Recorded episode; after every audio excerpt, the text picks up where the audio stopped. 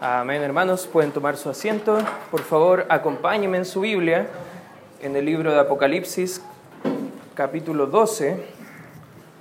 Estamos continuando con la serie después de bastantes semanas que la dejamos detenido por un momento.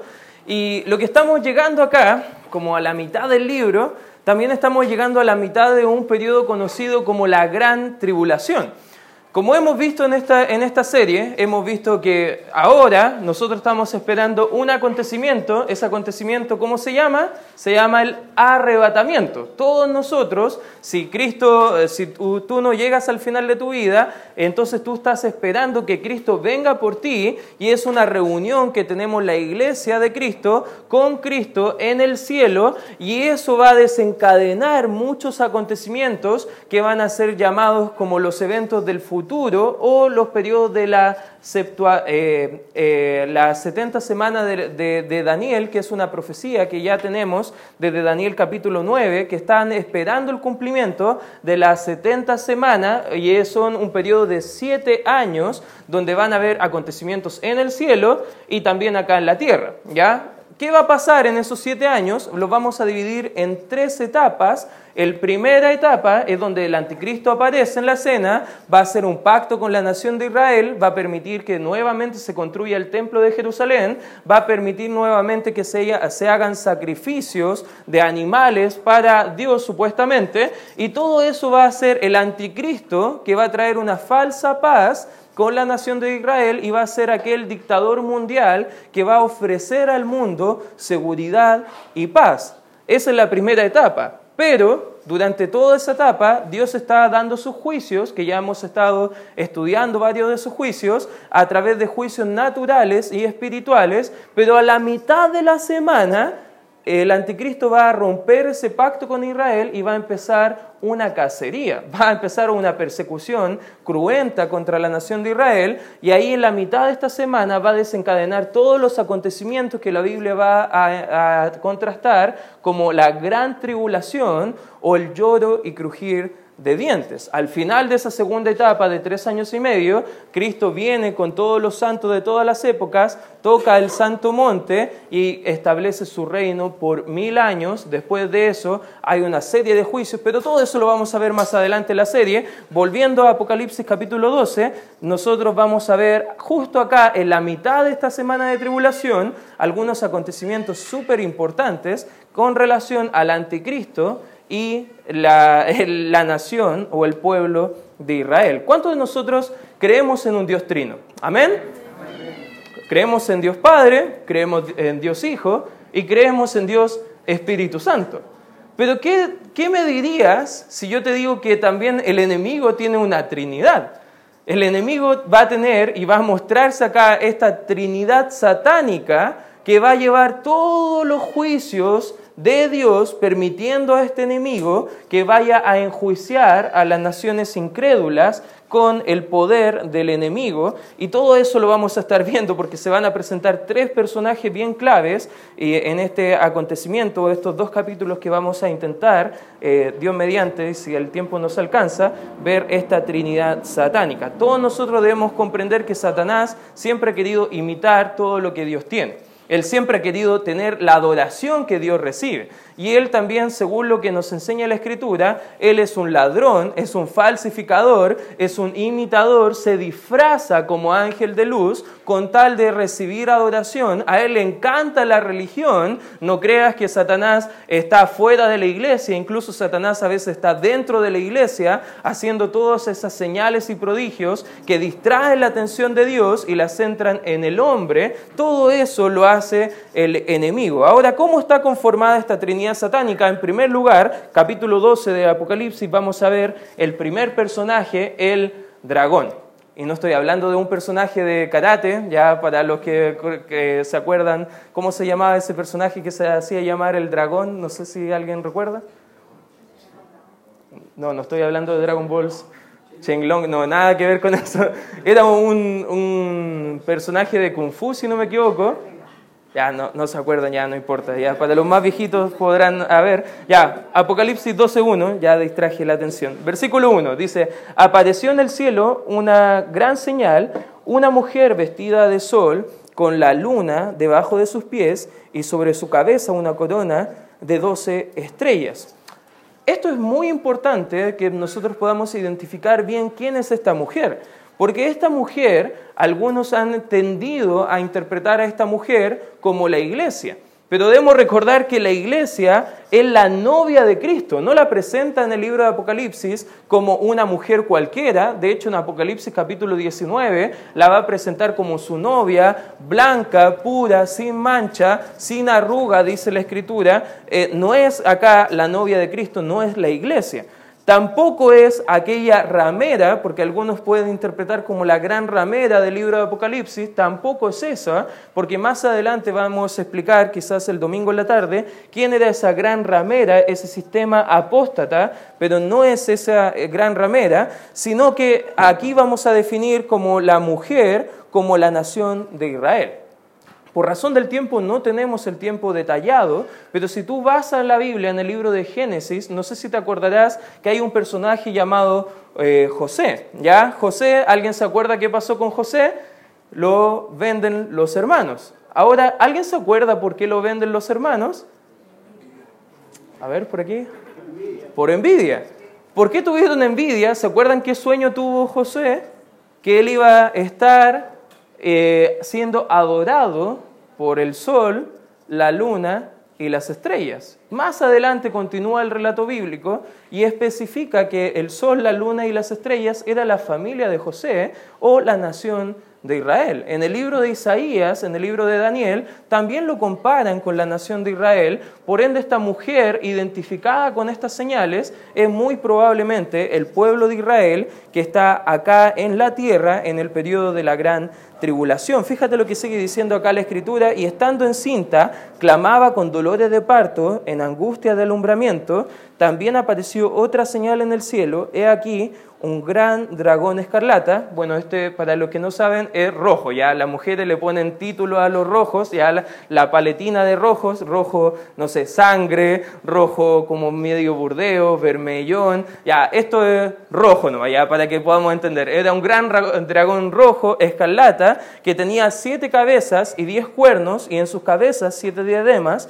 En su cola arrastraba la tercera parte de las estrellas del cielo y las arrojó sobre la tierra. Aquí está haciendo una referencia a la cantidad de, ángeles que arrastró desde el cielo a, a ser demonios, de ángeles caídos, ángeles que se han rebelado contra Dios. Una tercera parte, dice la escritura, que Satanás arrastró tras sí. Y el dragón se paró frente a la mujer que estaba para dar a luz a fin de devorar a su hijo tan pronto como naciere. A través de la historia hemos visto que Satanás a lo largo de diferentes personas ha tenido un espíritu antisemita. No sé si tú podrás recordar grandes personajes, por ejemplo en la Biblia vemos a Faraón que intentó eh, matar a todos los primogénitos porque se iba a nacer un profeta dado por Dios que se iba a llamar Moisés, que iba a liberar al pueblo de Israel del yugo de esclavitud. Más adelante podemos ver a Amán también que tenía un espíritu antisemita, él quería exterminar a todo el pueblo de, Israel. Más adelante podemos seguir viendo varios ejemplos como Herodes el Grande, que también intentó matar al Mesías, no sé si te acuerdas, y bueno, más adelante como más contemporáneos, Hitler, Stalin, todos esos movimientos antisemitas, tú y yo como cristianos no participamos, hermanos. Tú y yo como cristianos no somos antisemitas o antijudíos, porque nosotros debemos estar agradecidos por el pueblo judío. Amén, hermanos. Gracias a ellos tenemos la promesa de la salvación. Gracias a ellos pudo nacer bajo esa simiente Cristo Jesús que dio su vida por nosotros. Gracias a ellos podemos tener la palabra de Dios que estamos estudiando el día de hoy. Y Dios va a tener un trato especial con el pueblo de Israel. Incluso el libro de los Salmos nos invita a nosotros los creyentes a orar por Israel, por la paz en Israel. Nosotros, en vez de estar alegrándonos con todo lo que está pasando en el Medio Oriente, deberíamos estar orando para que ellos puedan ser salvos y reconocer a su Mesías, que es Cristo Jesús, y también a través de eso pueda llegar la paz verdadera a esa nación. Todo esto está pasando y acá está dando la descripción de Satanás que él quería impedir el nacimiento de Cristo Jesús en tiempo pasado. Versículo 5 dice, y ella dio a luz un hijo varón, que regirá con vara de hierro a todas las naciones, y su Hijo fue arrebatado para Dios y para su trono. Aquí está hablando de la ascensión de Cristo, cómo Él fue arrebatado a la diestra de Dios Padre y Él está rigiendo actualmente. Versículo 6, y la mujer huyó al desierto, donde tiene lugar preparado por Dios para que allí la sustenten por mil eh, doscientos sesenta días.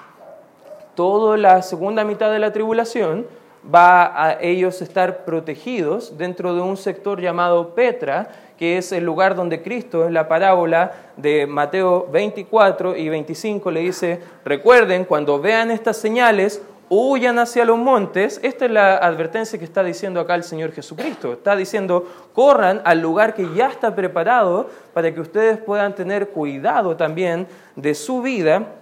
Y ahí, aquí el, eh, el apóstol Juan está recordando al pueblo de Israel que Dios va a tener cuidado de ellos por tres años y medio. Si tú haces el cálculo con el año eh, gregoriano de 365 días, no te va a calzar tres años eh, y medio exacto, pero debemos recordar que cuando fue escrita la Biblia, estaban ellos rigiéndose por un calendario, era el calendario judío, que tenía 360 días. Si tú calculas, si sacas la calculadora, pones 1260 días dividido por 360, te va a dar el cálculo 3,5 o tres años y medio. Ya ahí le estoy enseñando matemáticas. Yo soy malo para la matemática, por eso saco la calculadora, ¿ya? Sé que ustedes pueden ahí calzar las fechas justo a la mitad de la semana, por todo ese periodo Dios va a estar cuidando a la nación de Israel del enemigo, Satanás el diablo. Versículo 7, después hubo una gran batalla en el cielo, Miguel y sus ángeles luchaban contra el dragón y luchaba el dragón y sus ángeles. Miguel, el nombre Miguel es bien interesante porque significa simplemente quién es como Dios. Es una pregunta. Y todos nosotros como cristianos debemos preguntarnos en nuestra propia vida, ¿quién es como Dios? ¿Hay algo más grande que Dios? Para nada. ¿Hay problema más grande que Dios? No existe ninguno. ¿Hay dificultad más grande que Dios? No hay. ¿Hay enemigo más grande que Dios? Tampoco.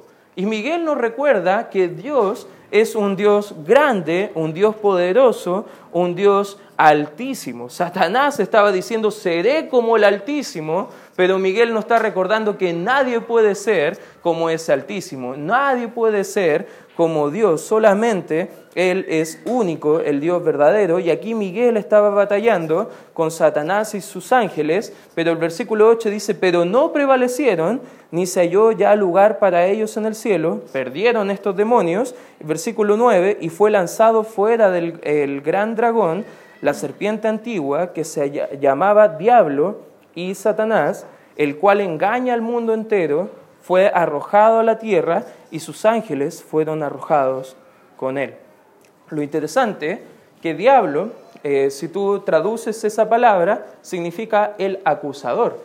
Y Satanás es el enemigo o adversario. En otras palabras, aquel que era enemigo de los creyentes, aquel que andaba acusando, que más adelante lo va a decir día y noche delante del trono de Dios a cada uno de nosotros, justo a la mitad de la semana Dios le va a expulsar del cielo.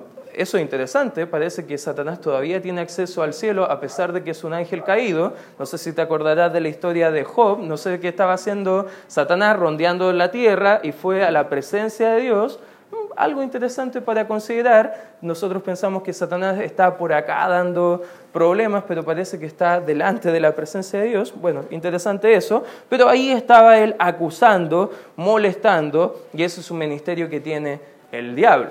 Por eso, hermanos, como cristianos no andamos acusando a otros hermanos. Amén, hermanos. Es el ministerio del, del enemigo. No tenemos que andar diciendo, oh, pastor, mire el hermano tanto, ¿cómo anda su vida? En vez de andar acusando, busque cómo ayudar al hermano. Busque cómo animar al hermano. Busque cómo exhortar al hermano.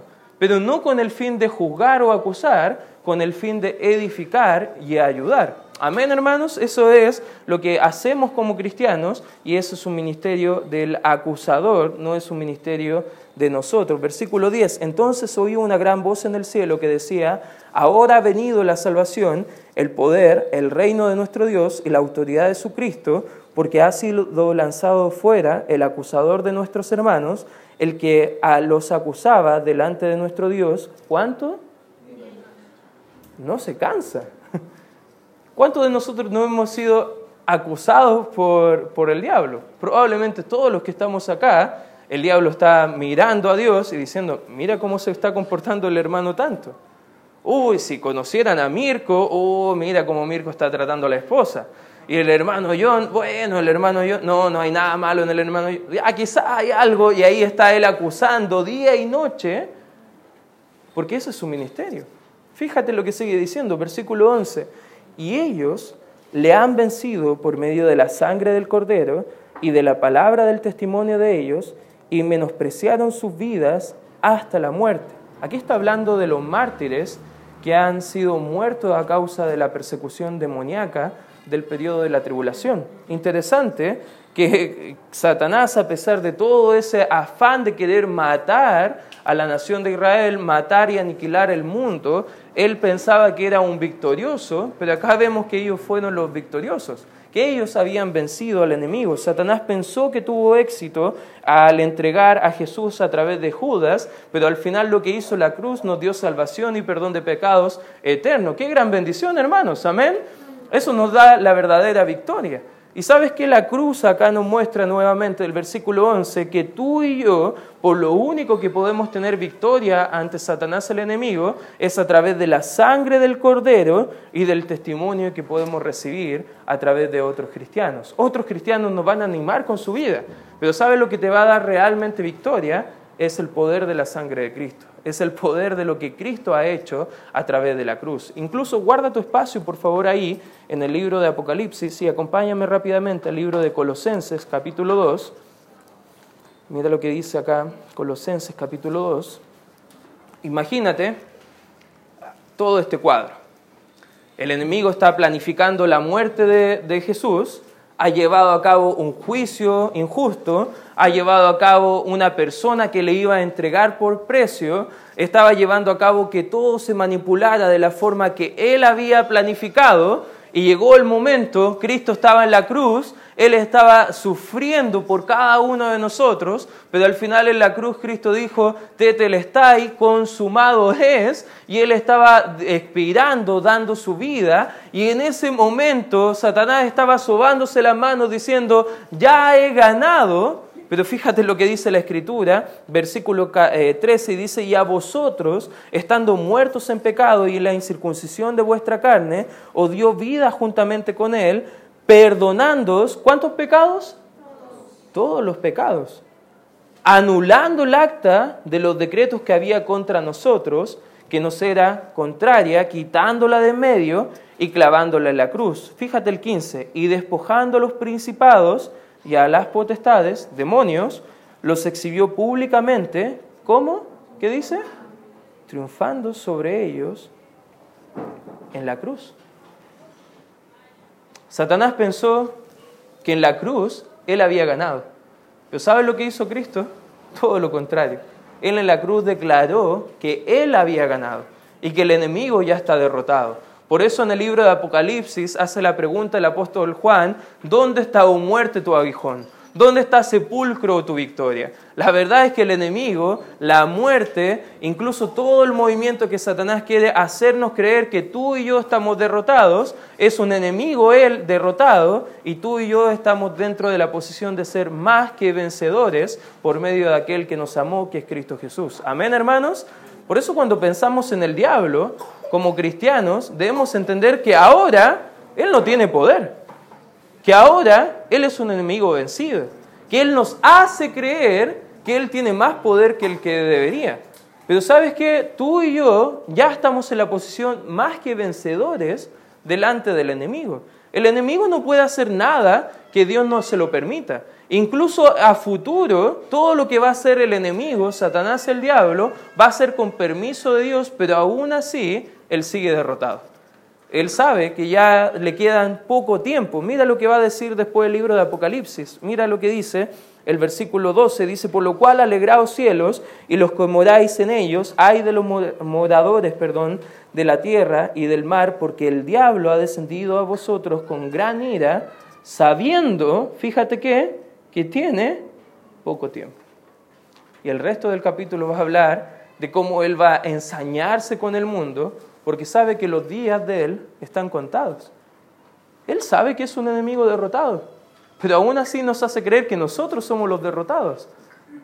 Por eso, hermanos, cuando entendemos lo que es el enemigo y quién es nuestro Dios, podemos decir como Miguel, quién es como Jehová, quién es como nuestro Dios nos ha dado la victoria, nos ha dado salvación, nos ha dado perdón de nuestros pecados y gracias a Él podemos tener también vidas victoriosas mediante lo que Él ha hecho, no lo que tú puedes hacer o lo que el enemigo puede hacer en tu vida. Amén, hermanos. Por eso el dragón, al final no tenemos que tener miedo de Él, porque el dragón ya está derrotado. Y no solamente él es parte de esta Trinidad satánica, sino que en segundo lugar vamos a ver en el capítulo número 13, vamos a ver a esta bestia del mar. Fíjate lo que dice el 13.1, por razón del tiempo vamos a avanzar solamente. Dice, me paré sobre la arena del mar y vi subir del mar una bestia que tenía siete cabezas y diez cuernos, y en sus cuernos diez diademas y sobre sus cabezas un nombre blasfemo. Toda esta descripción lo vamos a encontrar en el libro de Daniel capítulo 7, pero todo lo que está haciendo referencia está haciendo referencia a naciones, a reinos, a, montes donde iba a estar asentado después a futuro la ciudad de Roma, que estaba asentada sobre siete, siete montes, todo eso está haciendo referencia que probablemente desde Roma o de alguna localidad por ahí va a ser un judío que va a ser este, esta bestia del mar, que es el anticristo. Fíjate lo que dice el 2. Dice, y la bestia que vi era semejante a un leopardo, y sus pies como de oso, y su boca como boca de león, y el dragón le dio su poder y su trono y gran autoridad en Daniel 7 nos muestra que esos tres tipos de animales o bestias representaban todos a, imperios que venían posterior a la cautividad de la nación de Israel. Uno era el imperio babilonio, otro era el imperio perso y el otro era el imperio griego. Y posterior de todo eso, del imperio romano, iba a salir este gran anticristo o esta persona que iba a ir contra Cristo y su pueblo que era el anticristo. Ya todo eso está haciendo recordar un poco que este resurgimiento era lo que iba a ser la nueva Roma o lo que más adelante va a mostrar como la gran ramera de donde iba a salir este hombre blasfemo que dice segunda de Tesalonicenses capítulo 2, versículo 13 y dice, y vi una de sus cabezas como herida de muerte, pero su herida mortal fue sanada y se maravilló toda la tierra en pos de la bestia. Al parecer este hombre, dentro de todo su afán de ser un dictador pacífico, algo va a suceder, no sabemos qué, pero muchos creen que esta herida de muerte significa que literalmente va a morir este personaje y posterior va a aparecer la tercera persona de esta Trinidad satánica como punto número tres que va a ser la bestia de la tierra, que va a ser este falso profeta o este profeta engañoso de Satanás, que va a hacer grandes señales y prodigios que va a mostrar más adelante y va a revivir al anticristo en presencia de todas las naciones y a través de eso va a exigir al pueblo de Israel que sea adorado él como Cristo delante del templo de Dios, la reconstrucción del templo de Salomón. Todo eso estaba preparado por el enemigo. Versículo 4 y dice, y adoraron al dragón, Satanás, que había dado autoridad a la bestia, el anticristo, y adoraron a la bestia diciendo, ¿quién como la bestia y quién podrá luchar contra ella? Versículo 5, también se le dio boca que hablase grandes cosas y blasfemias, y se le dio autoridad para actuar 42 meses tres años y medio. Versículo 6, y abrió su boca en blasfemias contra Dios, para blasfemar de su nombre, de su tabernáculo y de los que moran en el cielo, y se le permitió hacer guerra contra los santos y vencerlos. También se le dio autoridad sobre toda tribu, pueblo, lengua y nación. Este es un dictador mundial. Este es un dictador que realmente va a tener el dominio completo de la tierra. Muchos creían que era Hitler, pero él no, alcanzó ni a, ni a conquistar la mitad de la tierra. No estamos hablando de un dictador como Hitler, estamos hablando de un dictador muchísimo peor que va a ser los tiempos futuros. Fíjate lo que sigue diciendo acá en la escritura, versículo 8, y dice, y la adoraron todos los moradores de la tierra cuyos nombres no estaban escritos en el libro de la vida Ojo, todos los que estaban adorando no eran creyentes. Todos son incrédulos.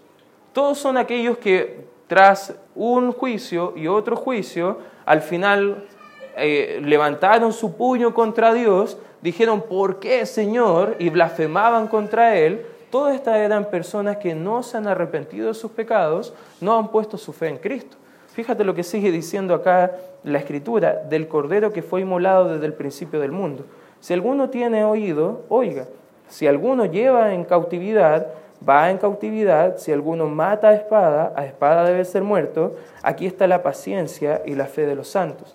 Después vi otra bestia que subía desde la tierra, que tenía dos cuernos semejantes a los de un cordero, pero, estaba como, pero hablaba perdón, como dragón. Aquí está hablando de la oratoria de este falso profeta.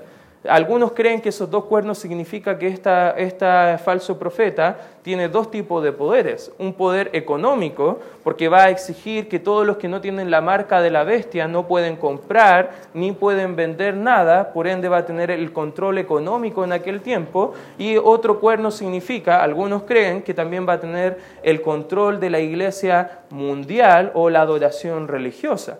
No sé si tú te, te, sorprende o te enoja un poco ver que diferentes religiones están juntándose. Eso no es bueno, hermanos. Hay creyentes que se alegran por ver eso. ¿Sabes qué? Eso es símbolo de lo que es el enemigo, Satanás el diablo. Satanás está detrás de todo el movimiento ecuménico que quiere juntar a las diferentes religiones. Eso nunca ha sido el plan de Dios. El plan de Dios o eres trigo o eres cizaña, o eres árbol o eres tamo o eres justo o eres impío. No hay una, una, mezcla, un tercer nombre o un tercer tipo de persona según la Biblia. Solamente están los que creen o los que no creen. ¿Y en qué? En lo que Él ha dicho a través de su palabra de Cristo Jesús y su salvación. Por eso, hermanos, tengamos cuidado con todo este movimiento ecuménico que está formulándose y formándose hoy en día. Fíjate lo que sigue diciendo acá la Escritura versículo 12 dice, y ejerce toda la autoridad de la primera bestia en presencia de ella, y hace que la tierra y los moradores de ella adoren a la primera bestia cuya herida mortal fue sanada.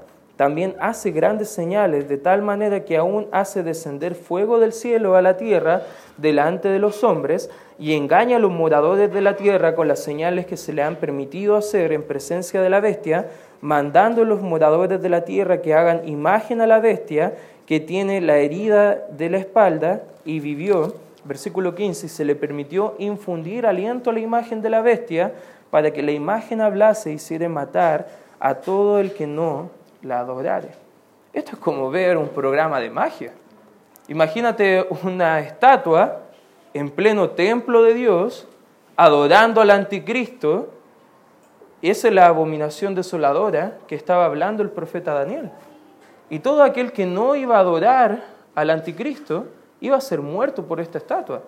No sabemos si es una estatua real o es una figura de algo que puede ser también una máquina de matar a los creyentes de aquella época. No lo deja en claro el texto, pero sí estamos hablando de una idolatría, de una abominación que va a desolar a la tierra en aquella época. Versículo 16 dice, y hacía que todos, pequeños, grandes, ricos y pobres, libres y esclavos, se les pusiese una marca en la mano derecha o en la frente y que ninguno pudiera comprar ni vender, sino que el que tuviese la marca o el nombre de la bestia o el número de su nombre, aquí hay sabiduría. El que tiene entendimiento cuenta el número de la bestia, pues el número de hombre y su número es 666.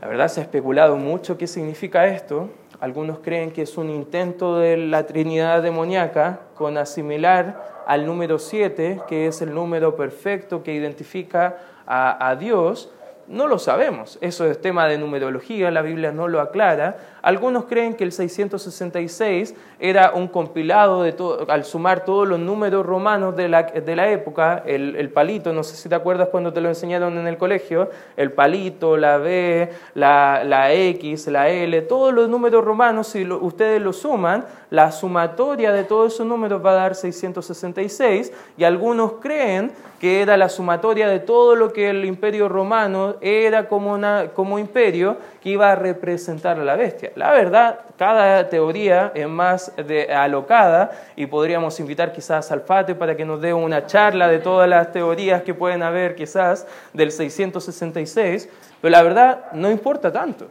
Nadie puede tener la, la razón completa de lo que significa ese número, pero sí lo que nos debe prestar atención nosotros es que el enemigo quiere ser adorado a toda costa, que el enemigo está buscando falsificar la obra del Señor, que el enemigo tiene al mundo aterrorizado, gente adorándole, el anticristo hablando mentiras, blasfemando, creando guerras, matando cristianos, martirizándolos por su fe.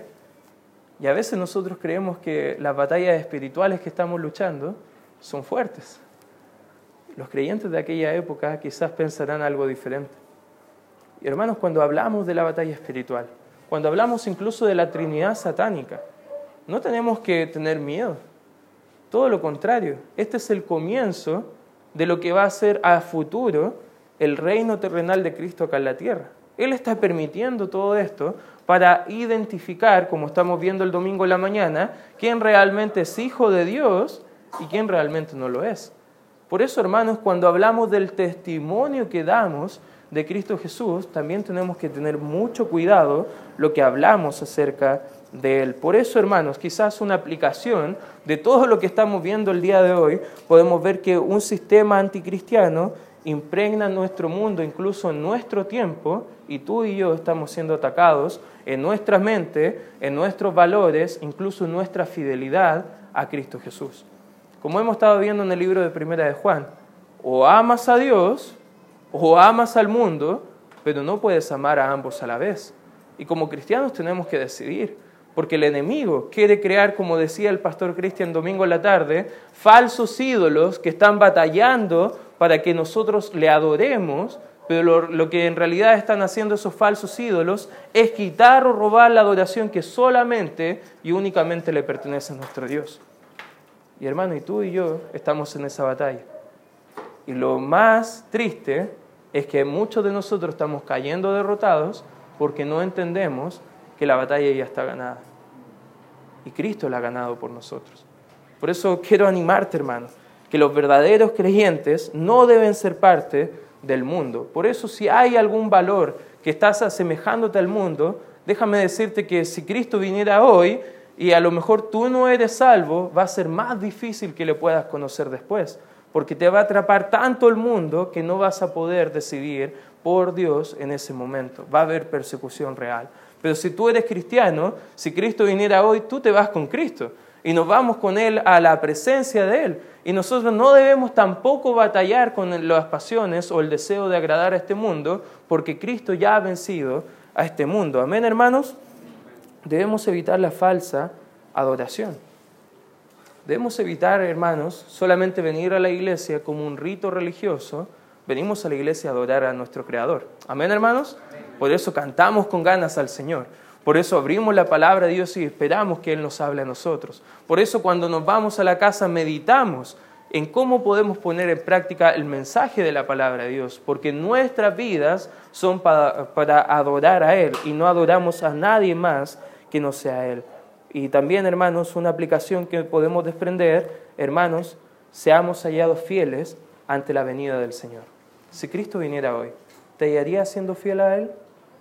¿Habría alguna área de tu vida que no estuviera teniendo fidelidad completa y plena a Él? Hermanos, si esa es la realidad de tu corazón, de tu vida, te quiero invitar a que oremos al Señor y nos pongamos a cuenta en esta hora. Vamos a orar. Gracias, Señor, por este tiempo que estamos estudiando tu palabra muchas cosas que a lo mejor pueden desconcertarnos, Señor, de los tiempos futuros, pero Padre, te pedimos